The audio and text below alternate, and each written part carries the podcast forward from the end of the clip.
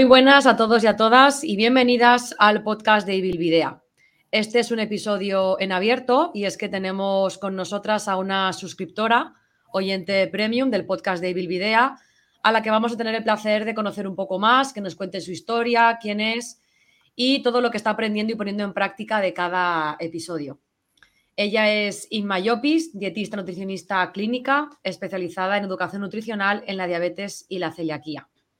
¿Qué tal, Inma? ¿Cómo estás?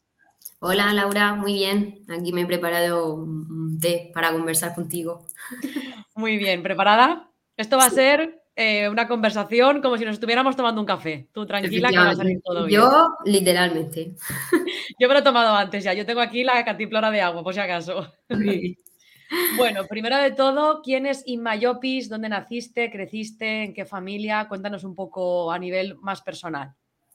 Mm, bueno, pues a nivel más personal me considero una tía bastante curiosa. Eh, me gusta muchísimo aprender, humilde, constante eh, y, bastante ilusionada con los proyectos que empiezo, ¿no? Me ilusiono muy rápido. Y bueno, una vez me llegaron a llamar cola de lagartija y creo que eso también me define bastante bien.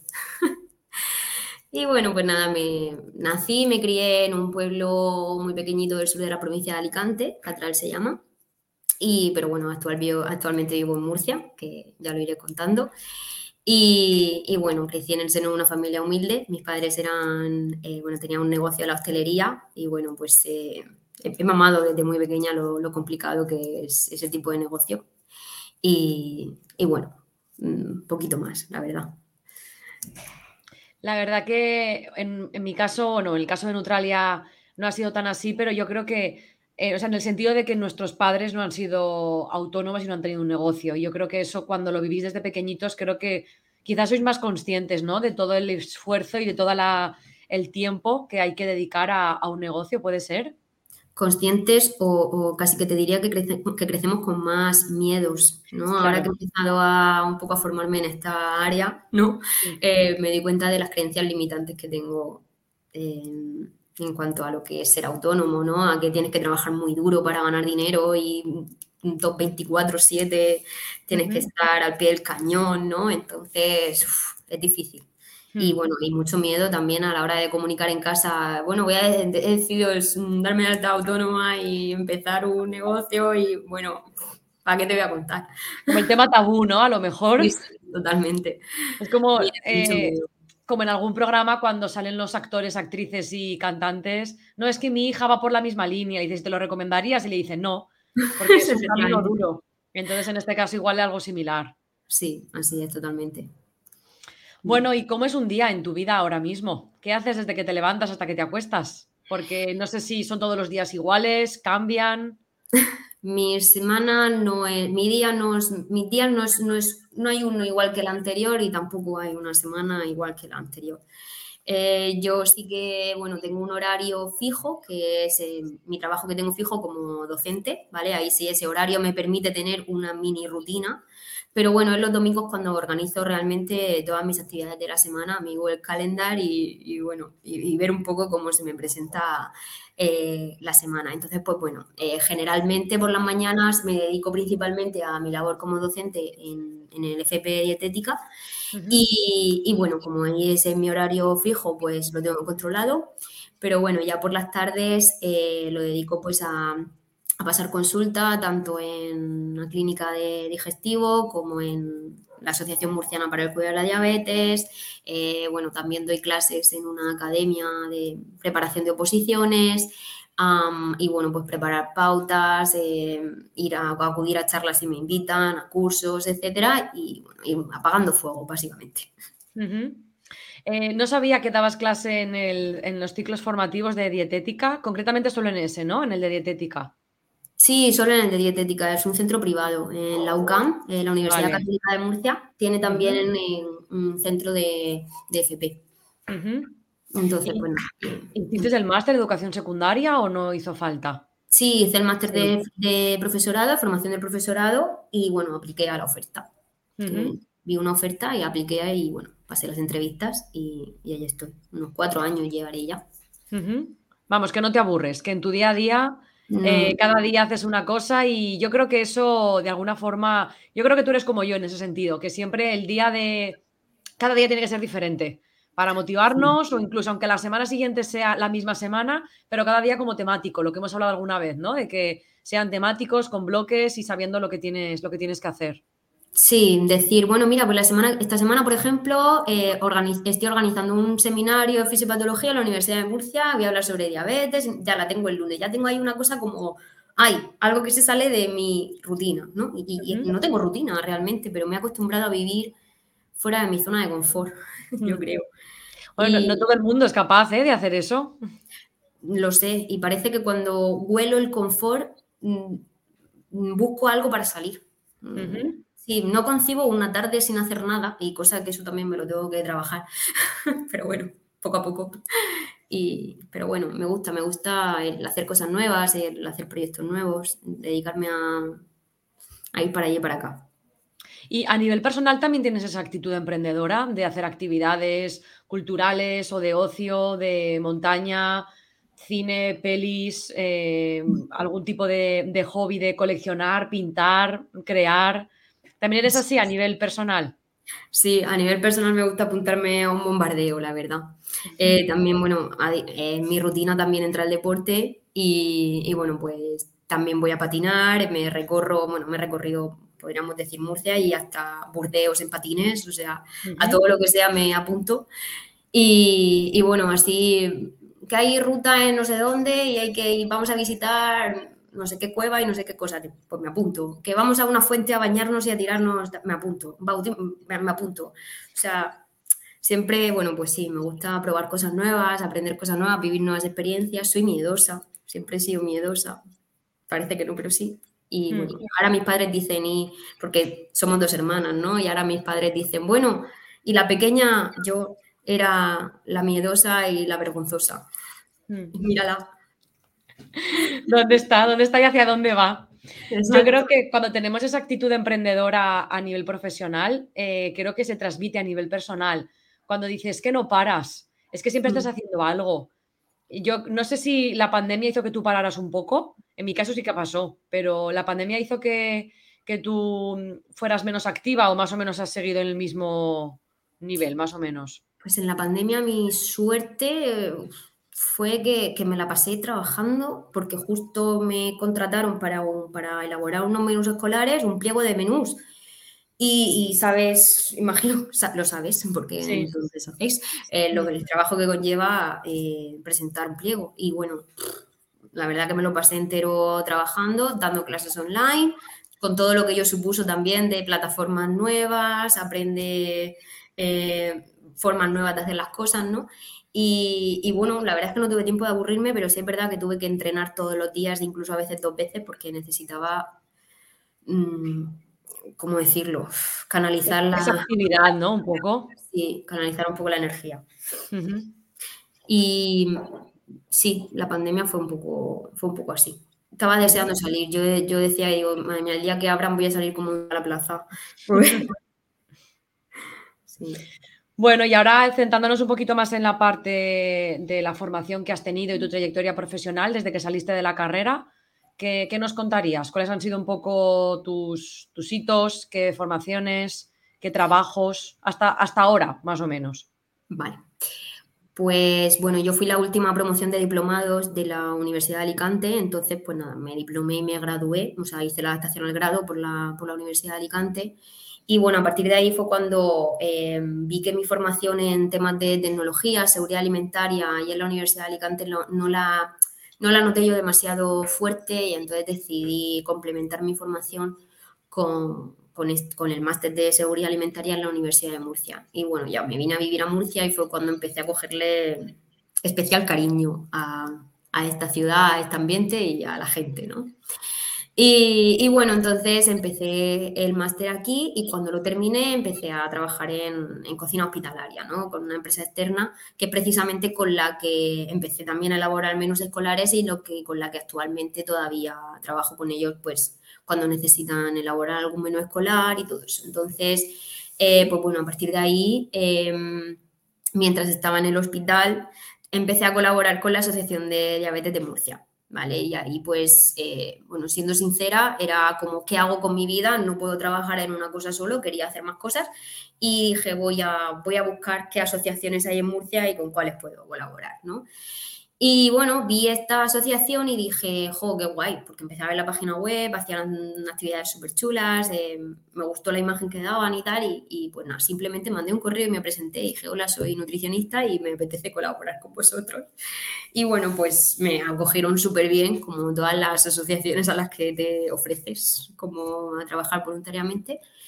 Y bueno, desde entonces, pues el ritmo sin parar, ¿no? Talleres, charlas, eh, organización de eventos. Yo creo que pues, el trabajo en asociaciones para mí siempre ha sido como un trabajo ideal para mi personalidad, porque no solamente me hace trabajar como nutricionista y no tener, no tengo límites, o sea, puedo, se puede hacer casi cualquier cosa en, en una asociación, ¿no? Organizar cualquier cosa que se te pueda ocurrir y sino también pues eh, aprender de, otras cosas que no sean nutrición, ¿no? Bueno, al final organizas eventos que a lo mejor nada tienen que ver con lo tuyo, pero y aprendes y conoces un montón de gente, ¿no? Entonces siempre me ha gustado colaborar y trabajar con estas asociaciones por eso, porque me ha llenado mucho como profesional y como persona. Y, y bueno, lo más relevante de, colaborar con ellos es el participar Mm, todos los veranos desde el 2015 en campamentos de verano que organiza esta asociación para niños y jóvenes con diabetes. Y allí, pues bueno, mm, me llevo, ahí, me llevo, no literalmente, pero me llevo la bata de nutricionista, el delantal y la mochila de campista. O sea, ahí soy de todo. Eh, y bueno, les elaboro el menú, me meto en cocina a racionar cada uno de los platos de los niños con las raciones que le corresponden a cada uno, porque vamos un equipo médico, entonces, pues bueno, lo que le pauta el médico según la, la cifra de glucemia, etcétera, pues yo raciono sus, las raciones que les corresponden. Y bueno, y aparte pues participo en todas las actividades y hacemos guardias por las noches para controlar las glucemias y todo eso. O sea que el trabajo es completito. Y nada, cuando terminé mm, eh, bueno, cuando dejé mi trabajo en el hospital, eh, empecé en consulta privada sobre peso y obesidad. Ahí tengo que decir que, bueno, que en ese momento no se alineó conmigo ese trabajo. Duré muy poquitos meses porque no, me hacía feliz. La verdad, el estar eh, ahí en consulta todo el día. perdón. Pues eso que no me, no me hacía demasiado feliz. Entonces coincidió que ya había empezado a colaborar también con la Asociación de Celíacos de Murcia, haciendo de ponente en algunas jornadas y, esto, y, yo te lo diré. Y también elaborando los menús de su campamento sin gluten y todo eso, entonces en el momento en que hubo una vacante, pues quisieron contar conmigo. Y bueno, pues me dejé el trabajo de ahí de consulta y empecé ahí en la asociación. Y como te digo, pues otro sueño hecho realidad para mí, porque para mí fue un trabajo súper enriquecedor en todos los sentidos porque yo allí, pues bueno, asesoraba a restaurantes que querían ofrecer un menú sin gluten seguro, eh, me encargaba de organizar talleres de cocina, jornadas para profesionales, eventos varios, hasta organicé las primeras rutas de la tapa sin gluten de la región de Murcia. O sea, al final todo esto te permite, pues bueno, aprender cosas random, cosas que en general de la vida y de, y de los eventos en general y a conocer muchísima gente. Y la verdad que fueron, fueron unos cuatro años para mí súper enriquecedores y súper felices. Y bueno, mientras tanto estaba en la asociación, yo he ido colaborando también siempre con Adirmo, a todo esto ya no he parado desde entonces. Y eh, ahí empezó también a picarme la curiosidad por la formación, ahí fue cuando me hice el máster de profesorado y empecé también a picarme la curiosidad por el, por, yo te lo diré, por la microbiota intestinal, trastornos digestivos y todo eso. Entonces, bueno, pues también me matriculé en, tesis doctoral en la Universidad de Murcia por, eh, sobre microbiota intestinal, vaya. Ah, y bueno, eh, decidí que ya estaba preparada para formar a otros compañeros, futuros compañeros, y bueno, empecé a buscar FPs, centros de FP dietética por Murcia, por, bueno, pues un poco echar currículum por ahí y tal y justo vi una oferta del FP Dietética de la UCAM, apliqué a la oferta y, bueno, pues me llamaron. Señoras y señores, a veces de Infojobs te llaman. yo, yo no daba ni un duro. En realidad nunca se sabe dónde puede venir el trabajo, ¿eh? ¿eh? pero cierto total. O sea, yo vi esa oferta y dije, ah, qué guay. O sea, yo estaba en mi trabajo, con mi trabajo fijo, mi contrato de 40 horas, y, digo, bueno, voy a echarlo a ver qué pasa. Hay 800 personas aplicando la oferta. Digo, no me van a llamar ni de coña, pero bueno, pues yo la he hecho. Oye, que se llaman, ¿eh? Así que echarlo. Y, y, bueno, pues pasé las entrevistas y empecé a trabajar. Ahí empecé a compatibilizar, pues eso, mi trabajo en la asociación con la, con la docencia. Y luego, eh, bueno, ya empezaron a darme más horas, por tanto tuve que decidir eh, dejar la asociación de celíacos muy a mi pesar. Y, y, bueno, como ya había entrado, también había hecho contacto con, con una médico digestivo aquí en Murcia, que tiene una clínica especializada aquí en diagnóstico digestivo y tal, pues había trabajado ya con ella en varios casos y, y me preguntó si me interesaba pasar consulta especializada allí.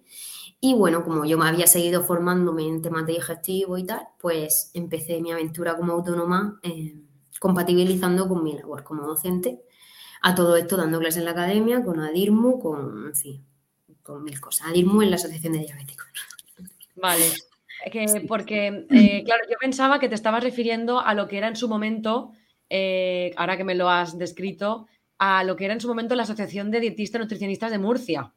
Porque ah. también he visto por ahí que has hecho algo con Codinmur o que estás en contacto con ellos, con el actual presidente, con la antigua asociación, incluso no sé si existió Adinu Murcia cuando estuviste tú en su momento, porque, bueno, ya lo estás comentando, eres una persona con muy pro al movimiento asociativo, has comentado sobre la asociación de diabetes, sobre la asociación de celiaquía. Entiendo que de estas no cobrabas de ninguna de las dos o de la de celiaquía sí de la celiaquía, cuando empecé a colaborar, ahí no cobraba, pero cuando hubo una vacante por ahí una y tal, ahí así estuve con mi contrato 40 horas, sí. Vale, pero mientras tanto, tanto la diabetes como en el caso de celiaquía, ah, durante muchos años fue voluntario. Efectivamente. Y en el caso de Adinu Murcia o Codinmur o... Adinu no lo llegué a, no lo llegué a, trabajar con ellos porque fuera, yo estaba estudiando en, en Alicante. Bueno, claro, en este caso Adinu Alicante, claro. Sí, pero no, tampoco. Tampoco. Empecé con, con Codimur cuando ya era Codimur, em, pero yo acababa de salir de, vamos, acababa de, ser colegiada. Entonces empecé como voluntaria, pues bueno, llevando un poquito las redes, eh, alguna cosa que les hacía falta y tal, porque no podía ni pertenecer a la junta ni nada de nada. Entonces estaba, pues bueno, haciendo alguna cosilla que les hacía falta, participando en alguna jornada y eso, y ya está. Pero ahora sí, ahora sí soy vocal. muy bien. ¿De? Eh, de, de, Codimur. Sí, pero vocal, alguna, algún tipo de vocalía. ¿No? ¿no? Tenemos así nombres de, las vocalías. ¿Y qué tal la experiencia de ser vocal de una junta? Pues a mí me está gustando mucho, porque como me gusta mucho el ritmo, ahora mismo, bueno, no sé cuándo se va a publicar este podcast, pero se acerca el Día Mundial del Dietista Nutricionista que es el jueves que viene, el 24 de noviembre. Y bueno, pues estamos creando una campaña para visibilizar las especializaciones, entre comillas, clínicas del dietista nutricionista. Y bueno, pues todo eso me, gusta, me gusta mucho el lío. Y apostar ideas, organizar, todo eso me, gusta mucho. Así que bien, muy bien, la verdad. Como este episodio va a salir el 5 de enero, es decir, hoy nos estás escuchando un 5 de enero, pero estamos grabando un 17 de noviembre. Somos muy previsoras, así que esto ya lo escucharás a después. si nos estás escuchando ahora, por tanto, Codinmur ya ha hecho estas campañas. Ya ha hecho esta campaña, que, que las hayas visto en redes sociales y hayas disfrutado de ellas. Ojalá que hayas participado. ¿Qué, ¿Qué ibas a comentar cuando te he dicho esto? ¿Ibas a decir algo?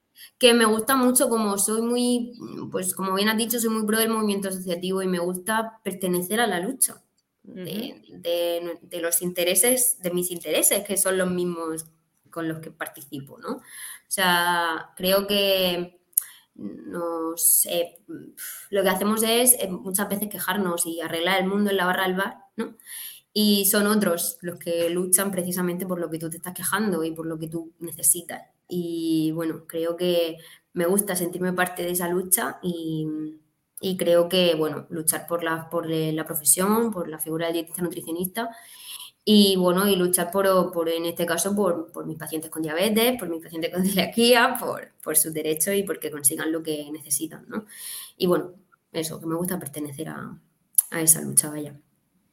Em, yo con eso tengo una anécdota que si Luis nos escucha se acordará. Yo estuve durante un tiempo formando parte de la Junta del Codinucova, cuando era hace dos o tres legislaturas. Y me estoy, me estoy acordando precisamente de lo que estás diciendo, de esa queja que ha habido y que hay durante muchísimo tiempo de gente que directamente ni forma ni quiere formar parte.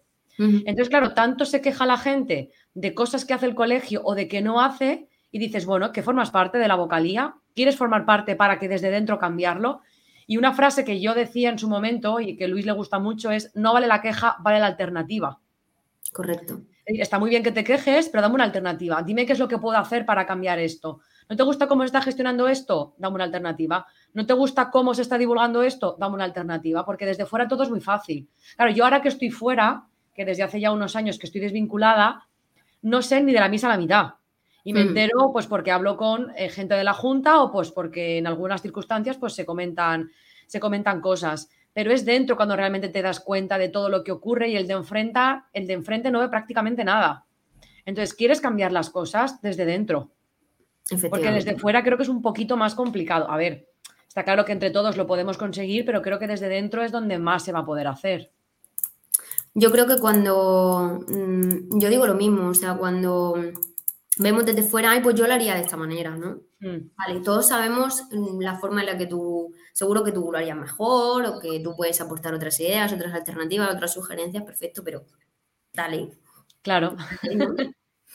sí, sí, Entonces es eso, muchas veces, y, bueno, al final nosotros luchamos por cosas que van a disfrutar todo el colectivo, ¿no? Mm. Que, ya luego eh, las cosas que consigamos no van a entender de socios y no socios o de colegiados o no colegiados, ¿no? Al final es para todo el mundo, se van a beneficiar todo el mundo. Entonces, eh, pues bueno, siempre que, que he podido, he intentado aportar mi tiempo y, bueno, y si no sé lo que está sucediendo tal, intentar no quejarme, porque al final, eh, pues bueno, si se está haciendo de esta manera, pues será por algo, habrá que entenderlo, habrá que estar ahí para saber por qué se está haciendo de esa manera. Y, si no, si tienes la oportunidad, preguntas, llamas por teléfono, envías un email, se acuden a las asambleas para preguntar qué es lo que está pasando, por si algo no lo entiendes. Y a partir de ahí, pues entonces ya se ponen las alternativas, pero participar. Efectivamente. Hmm. Bueno, nos has comentado cuando hablabas de la trayectoria profesional que digamos que ahora ha dado un pequeño giro porque te diste de alta como autónoma. Cuéntanos un poco en qué situación te encuentras, ¿Qué nos puedes contar de tu proyecto actual? ¿En qué consiste? Pues bueno, ahora mismo como estoy descubriendo que la consulta como tal, ah, ya descubrí en su momento consulta sobre peso, obesidad y tal, pero que no era lo mío, pero ahora mismo con digestivo me gusta lo que son, pues, eh, formarme en, ese, en esa área y tal, pero lo que es consulta como tal, como la entendemos, eh, actualmente no me, considero, no, me, siento cómoda, ¿vale? No termino yo de verme entre cuatro paredes una tarde entera, eh, no, no, me visualizo. Me está costando un poquito. Entonces, como, bueno, quería mm, eh, como darle forma, podríamos decir, a todo lo que he ido haciendo, a toda mi trayectoria en la Asociación de Diabéticos de todos estos años, ¿no? Darle una forma, darle una forma de servicio, ¿vale? Porque luego, luego al final cuando tú eres voluntario de una asociación, dependes obviamente de tu tiempo y de tu energía. Y bueno, siempre hay temporadas que puedes dar más, temporadas que puedes dar menos, hacer lo, hacer lo que puedes, ¿no? Al fin y al cabo. Eh, pero entonces lo que quiero es eh, poder dedicarle más tiempo a algo que, sé que me encanta, que estoy segura de que estoy cómoda en ese lugar y, darle, y darle esa forma. Y para eso pues tengo, he tenido que o tengo que crear ese servicio y poder monetizarlo, ¿no? Entonces, pues bueno, lo que quiero es eso, dar ese servicio más continuo y darle forma. Sería un servicio, o sea, estoy lo que estoy dando un servicio eh, dirigido a, pues bueno, a la educación diabetológica, ¿no?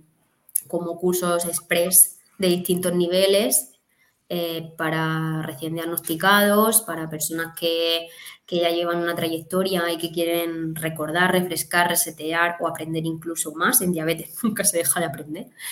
Eh, y, bueno, ir haciendo pues eso, eh, adaptándome al nivel de cada uno y luego pues los asesoramientos individualizados pues en base a los objetivos de cada uno, en base a sus necesidades de cada, de cada paciente con diabetes, pues pues hacer eso, esas sesiones más individualizadas.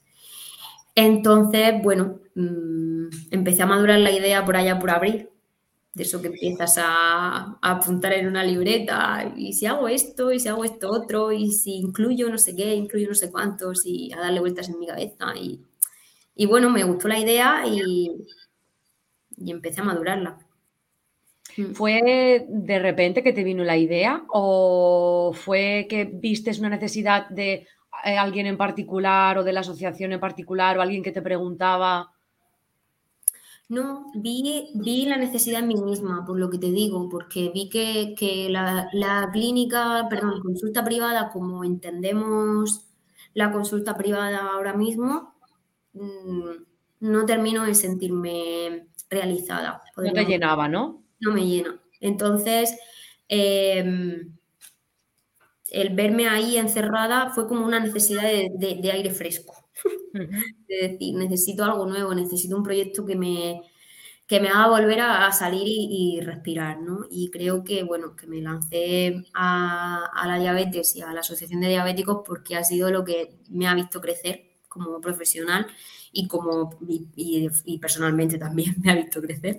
Entonces es en el área en la que me siento cómoda, aprendo eh, y bueno, me gusta. Entonces al final es el área de la docencia, que es en lo que te, en lo que, a lo que te dedicas por las mañanas, pero más reglado, por así decirlo, dentro de la, del FP en la UCAM de forma privada. Pero al final aquí haces otro tipo de educación, en este caso educación alimentaria con diabetes, esto es lo que hemos comentado alguna vez. A, mí también me pasó, ¿eh? Es decir, empecé en consulta y después me dirigí más a lo que es la formación y la restauración colectiva. A veces hay que ponerse a hacer algo para darnos cuenta que no nos gusta, pensando que sí que nos iba a gustar, y a veces es al revés. Empezamos haciendo algo que pensamos que no nos iba a gustar y después resulta que nos gusta, que fue lo que me pasó a mí con el tema de menús. Entonces yo creo que a ti quizás te haya pasado esto, ¿no? Es, además, como que a los nutricionistas se nos enseña siempre o se nos transmite, nutricionista tiene que pasar consulta haciendo dietas, es lo que siempre nos dicen. Y, yo creo que en este caso tú te diste cuenta de que, de que, así no era, de que querías llenarte y además que tienes la oportunidad, porque somos jóvenes todavía, para equivocarnos y para a partir de ahí irnos a otra salida profesional. Y yo creo que ahora la estás encontrando, esa salida.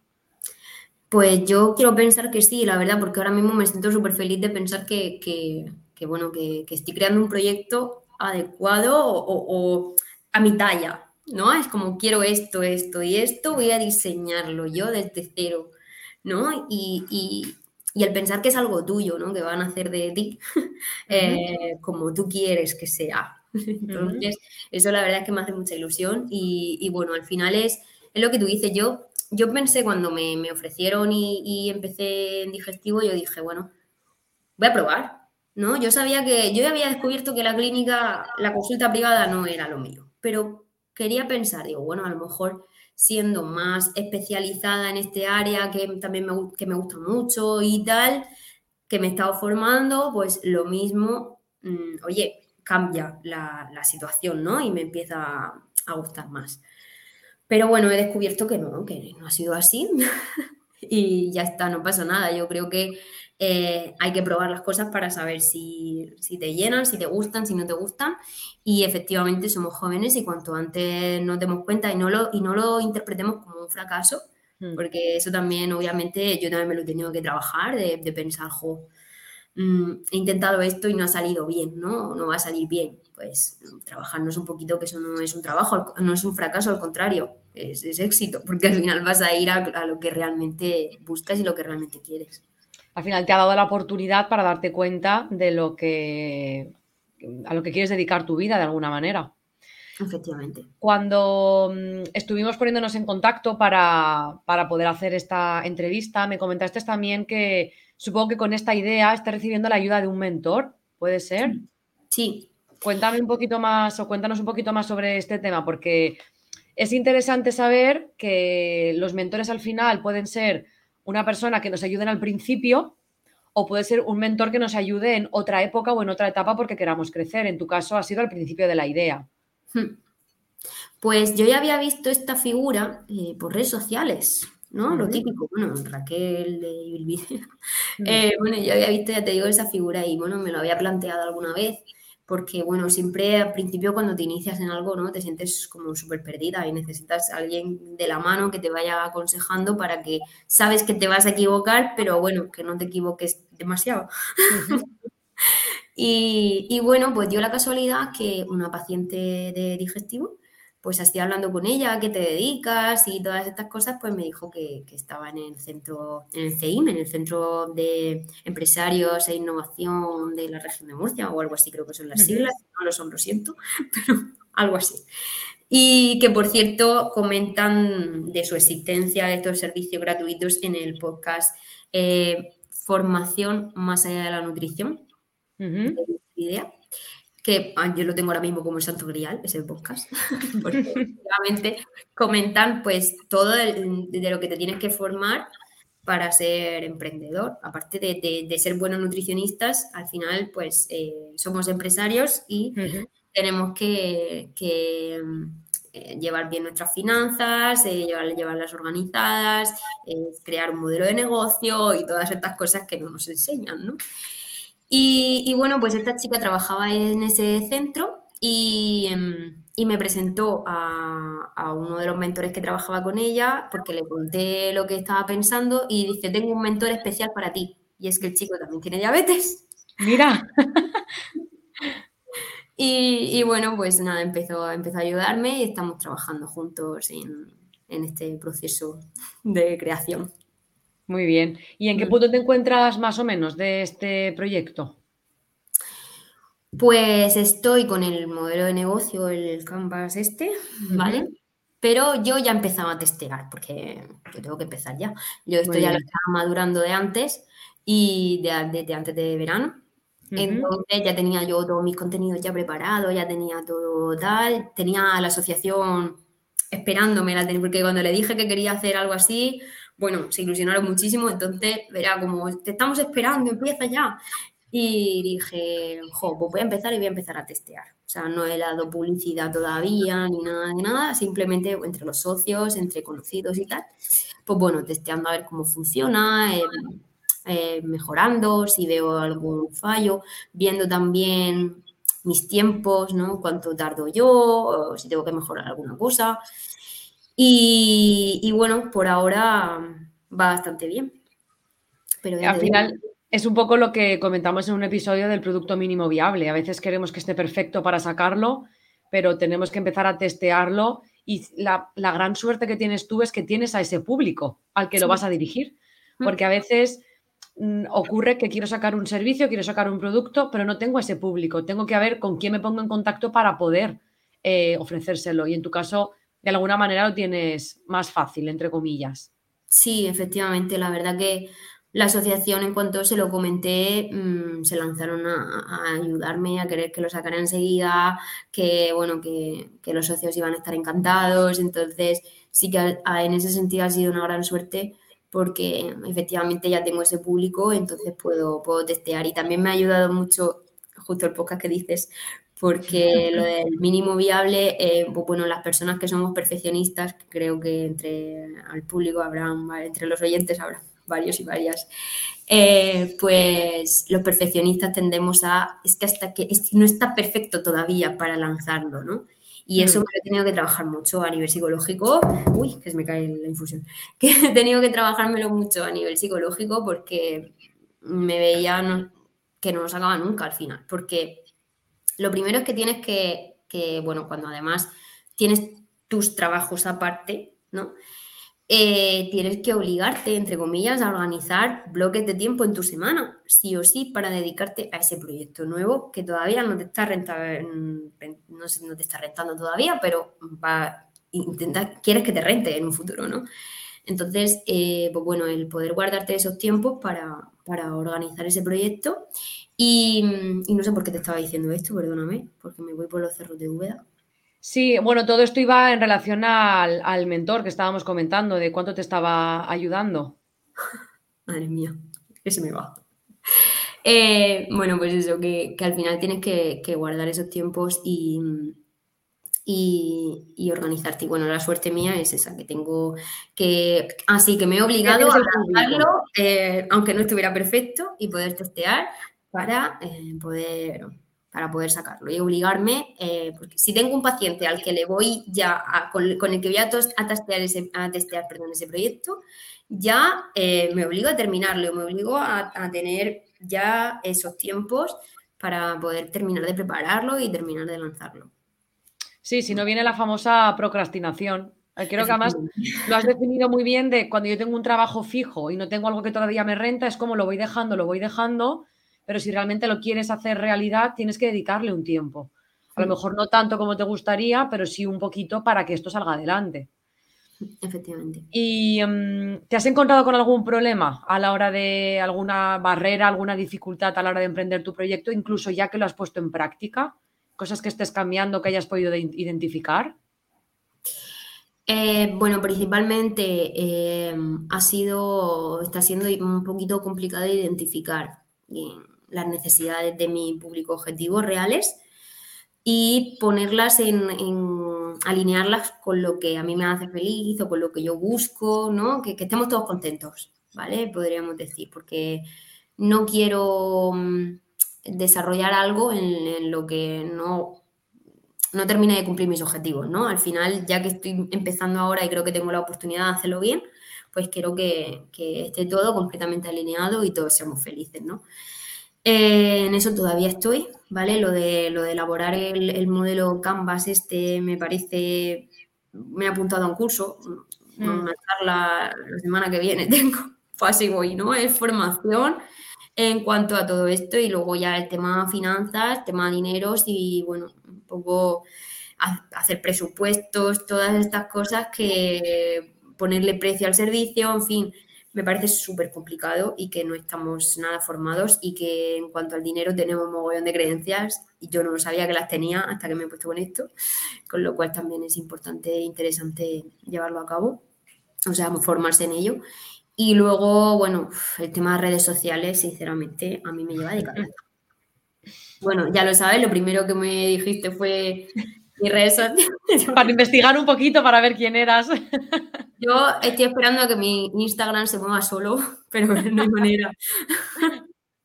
No, no me veo, me da miedo el, no, bueno, siento que las redes sociales mm, para mí me, me, esclavizan, me, esclavizan. Eh, no, me lo considero un trabajo doble. Eh, y bueno, mm, tal y como está ahora mismo las redes sociales de eh, los bailes, los reels, en las recetas. Parece que si no te alinea ese rollo, no, no, no vas a llegar a nada, ¿no? Eh, y bueno, me da miedo el no, el, si no muevo correctamente o como se debería eh, las redes sociales, eh, pues me da miedo no llegar a todo el público que a mí me gustaría llegar, ¿no? Entonces, no sé. A ver, en cierta, en cierta manera, las redes sociales es una manera de llegar a nuestro público pero claro, quizás evaluar dónde está ese público, porque igual ese público está en los centros de salud, en las asociaciones y en diferentes entornos que no es las redes sociales. Lo digo porque eh, muchos negocios funcionan y muy bien, incluso muchos nutricionistas no están en redes sociales y les va muy bien su negocio y, y están consiguiendo sus objetivos. O sea que creo que hay que tomarlo como una estrategia más de comunicación eh, desde aquí incluso animo a escuchar todas las que hemos hecho de estrategia offline para salir un poco de esa estrategia online, centrándonos solamente en redes sociales y yendo un poquito a, otras, porque creo que hay otras bastante más interesantes según el servicio y a quién te dirijas. Por ejemplo, si te diriges a, a, un colegio y quieres a lo mejor hacer estas charlas de diabetes, igual ese colegio no está en redes sociales. Igual tienes que llamar directamente a ese colegio, pues sentarte en la puerta y hablar con el director. Entonces, hmm. claro, depende un poquito de, todo esto. Sí. Bueno, y como dirían algunos de mis compañeros, un poco para subirnos la moral a los que formamos parte de, de ¿por qué decidiste formar parte de Video en su momento? ¿Cómo te está ayudando? Pues, a ver, yo creo que la profesión del nutricionista es un poco solitaria. creo que nos metemos en nuestras consultas y sacamos nuestro trabajo del día a día y nos vamos a nuestra casa y bueno, apagamos fuegos como podemos y creo que necesitamos apoyarnos un poco más, aprender los unos de los otros, no solamente en, casos concretos de pacientes que no sean más difíciles de abordar, ¿no? que también sería es muy interesante tener un compañero para eso, eh, sino también, pues bueno, para situaciones que te puedan preocupar en el día a día, ¿no? Eh, trámites que no sepas eh, llevar a cabo, que no sepas solicitar, que ideas nuevas, ideas frescas, no sé, creo que, que vi en Video quizás esa forma de no sentirme tan sola y, de, y de también aprender de otras personas que tienen eh, experiencias diferentes a las mías, al fin y al cabo, ¿no? Y poder inspirarme y poder coger ideas de, otras personas y sobre todo lo que he dicho también al principio, el aprender de los errores de los demás que nos va a permitir eh, no, al menos no cometer los mismos o intentar no cometerlos, cometer menos errores, vaya. ¿Y en qué momento llegamos a tu vida? Fue este verano. Sí, mira, justo, sí, en abril, antes de verano, empecé con la idea de diabetes y tal y cual fue poquito después que, dije, yo tengo que ver Nutris emprendiendo, Nutris que hayan hecho cosas, Nutris que hayan, eh, que hayan creado proyectos nuevos y tal y cual, a ver cómo lo han hecho. Y di, con vosotros. Mm. ¿Y recuerdas algún episodio que te haya ayudado a poner en práctica algo de lo que en lo que ahora mismo estás en marcha? ¿Algún episodio que haya sido clave para ti, que hayas podido poner en práctica? Bueno, el, de, el que te he dicho antes de formación más allá de la nutrición, ya te digo que lo tengo como el santo grial. Luego, el de mm, cuando contáis vuestro modelo de negocio. Em, el de, bueno, cuando eh, se muestran ejemplos, literal, que eh, Luca enseña sus pautas, cómo hacer las pautas, herramientas, materiales de consulta, más mogollón de ideas también. Eh, bueno, el de, el de las trampas del autónomo me hizo mucha gracia porque, madre mía, yo creo que ya he caído en alguna. Pero bueno, por lo menos te avisa un poco de mm, trampas, cuidados con estas cosas. Y, bueno, el de las licitaciones. El de las licitaciones también lo he puesto en práctica porque mm, eh, quiero, pues, eso, tener también otras vías de, de ingresos. Y digo, joder, como me gusta la formación y todo esto, digo, voy a ver qué puedo, que puedo encontrar por aquí también y ya me he puesto en contacto con el ayuntamiento y todo, o sea que se lo he puesto en práctica total. Muy bien. Sí, y bueno, el de, el de que te he dicho de formación más allá de la nutrición, este tengo hasta, en un documento pegado todo, todas las, eh, yo te lo diré, los libros, eh, las formaciones que son interesantes, todo lo que comentan eh, para mm, que nos ayuda a emprender y a ser mejores emprendedores. Y, y bueno, me parece muy guay ese podcast, la verdad. Yo creo que tú estás siendo un ejemplo de, poner en práctica esto precisamente, de que ser nutricionista y tener un negocio no es solamente pasar consulta o hacer formación o hacer un menú escolar o a lo que nos dediquemos dentro de la nutrición, sino la necesidad de formarnos en otras áreas porque no las conocemos. No las conocemos, nadie nos las ha explicado y o bien leyendo libros, o bien viendo vídeos, o bien asistiendo a jornadas ya congresos, precisamente en los sitios que estás comentando, irnos a las la mayoría de los ayuntamientos tienen eh, eh, áreas de emprendimiento y servicios de emprendimiento o de innovación o de empresarios, de emprendedores, con este tipo de, charlas también. Claro, esos son los que, lo que comentan en el, podcast, tu hermana precisamente, Ana. Mm. Y, entonces ahí, eh, pues bueno, cuentan pues, las asociaciones de empresarios, asociaciones de jóvenes empresarios, y fue gracias a eso que dije, jo, voy a buscar que hay en Murcia, ¿no? Yo ya conocía el CEIM por, por esta paciente que te digo, pero digo, voy a buscar más porque tienen que haber charlas gratuitas, formaciones gratuitas y sobre todo ambientes en los que pueda conocer más gente que esté en mi misma situación, ¿no? Claro. y, sentirme acompañada, que mis amigas son todas funcionarias. y que conozcan tu servicio y que probablemente se lo presenten a otros. Al final también, eh, pues, el networking que hemos comentado en, alguna ocasión.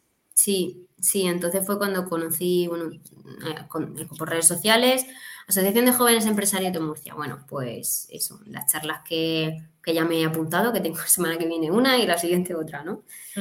y, bueno, son cosas que, bueno, que, son de gran utilidad y que no tenía ni idea de que existían y gracias a Ibil Videa, pues me puse a, hacer búsqueda activa de todas estas cosas. ¿Hay algún episodio que tengas pendiente que te gustaría poner en práctica o, o trabajar algo concreto? Pues ahora mismo tengo varias, eh, tengo alguna estrellita puesta, pero ahora mismo no te sé decir la verdad, te soy sincera. Ningún ejemplo que tenga, si quieres te lo puedo mirar. No, aunque no sea de Bilvidea concretamente, de tu propio proyecto, algo que, todavía te falte por hacer o por mejorar. Tengo que terminar el, modelo de negocio. Porque estoy con, con, perdóname, porque tema de nombres y tal, voy fatal. Lo del embudo. Ah, sí. De captación de clientes y luego. ¿no? es el modelo POEM? ¿El modelo POE? Madre mía, que no Esto se lo sabe Eva, no me acuerdo del nombre tampoco, pero sí sé a lo que te refieres. Pues estoy definiendo el último servicio, el final feliz, como le llamamos mi mentorillo, el final feliz. Em, entonces me queda ese, esa guinda todavía. Y, y bueno, y ya estoy diseñando una, bueno, me están diseñando una página web, yo no, obviamente. Eh, y, eso me queda el, abrirlo un poco al mundo, ¿no? Mm. Muy bien, Inma, pues ya para ir terminando, eh, puesto que los que nos estáis escuchando ya es, ya han pasado las navidades, estamos en la época de, de Reyes, ¿qué objetivos o qué deseos tienes para el próximo curso académico? Vale, sobrevivir. vale, que es importante. o al menos mantenerse. Sí. Eh, pues objetivos que tengo, eh, mantener mi trabajo como docente porque me llena y me encanta. y, pero bueno, luego aparte el poder, eh, el poder desarrollar ese proyecto que, que, me permita tanto vivir con más tiempo y vivir tranquila financieramente hablando también, que es importante y que no solo me permita llegar a los socios de la asociación, sino también poder llegar a todo aquel, aquella persona con diabetes que esté interesada en, mejorar sus valores, en mejorar su control glucémico y ser expertos en, diabetes. Eh, y bueno, ese sería un poco mi, objetivo, el, ver nacer a este bebé que sea guapísimo y listísimo y, y que venga con un pan debajo del brazo y que poco a poco lo vayamos viendo crecer en Ibilvidea por mucho, por mucho tiempo. ¿Algún último consejo que quieras dar a, tanto a la comunidad como a cualquier oyente? Porque es un, episodio en abierto, tanto para formar parte como desde un punto de vista del emprendimiento. ¿Alguna cosita que quieras añadir? Pues desde el punto de vista del emprendimiento diría eh, que seáis muy constantes. Creo que la constancia es la clave de todo que muchas veces es lo que decíamos, ¿no? Que nos dejamos llevar por, la vorágine del día a día, por nuestros trabajos, por, por el apagar fuegos de cada día. Y, creo que si tenemos un objetivo o queremos conseguir algo, eh, el, cerrarnos pequeños bloques de tiempo, aunque sean dos horas eh, a la semana, o si puedes una semana más horas, pues más horas, pero el poder siempre guardarnos un pequeño espacio de tiempo para poder desarrollar lo que queremos y, dando esos pequeños pasos que al final a la larga van a ser grandes avances. Y, siempre eh, siendo constantes, eh, poquito a poco no nos vamos a dar cuenta, pero vamos a ir llegando a, lo que queremos conseguir. Y, y, bueno, pues animo a todos aquellos que quieran emprender en algo, pues que, que adelante y que sean felices. Y bueno, para... Menos procrastinación y más actitud Y, trabajo. Sí, sí, eso es otro melón, una procrastinación, madre mía. y bueno, tema ya de, para uniros a Ibilvidea, pues bueno, eh, nunca o no os vais a sentir solos. Este, este, este grupo de Telegram no para, que, me, que, me, cuesta a veces seguir el ritmo, pero mola mucho el poder, eh, el sentir que tienes ahí a, un grupo de personas que, oye, que si algún día te pasa algo, te preocupa alguna cosa, tienes alguna inquietud, puedes compartirlo con los demás y te pueden dar su punto de vista, su experiencia y siempre te van a aconsejar eh, de forma súper abierta en, todo lo que puedan y te van a dar todo lo que, todo lo que saben con respecto a eso. Y, luego también el, que, bueno, que si queréis aprender de, las experiencias de, otras personas, a mí lo que más me ha gustado es que se comparte todo sin, de par en par, ¿no? Sin secretos. Mm. Y, y, bueno, eso mola mucho, ¿no? Porque parece que siempre vamos entre nosotros ocultando, o bueno, somos competencia o no, no. Realmente somos poquitos. Eh, es una profesión, para mi gusto, bastante, bastante solitaria y creo que deberíamos de apoyarnos más entre nosotros, aprender entre nosotros, los unos de los otros y, y llevarnos bien. Y bueno, que si queréis aprender de los mejores, pues ya sabéis. Bueno, pues con esto terminamos el episodio de hoy. Muchas gracias, Inma, por haber participado, habernos contado quién eres, cuál es tu proyecto y conocerte un poquito más a nivel personal. Un lujo haberte podido entrevistar y recordar que si formáis parte de Bilvidea Premium, pues llegará un momento que también podáis ser entrevistadas como, como ella y como muchas otras compañeras más. Así que bueno, nos escuchamos en el siguiente episodio. Hasta luego. Gracias, adiós.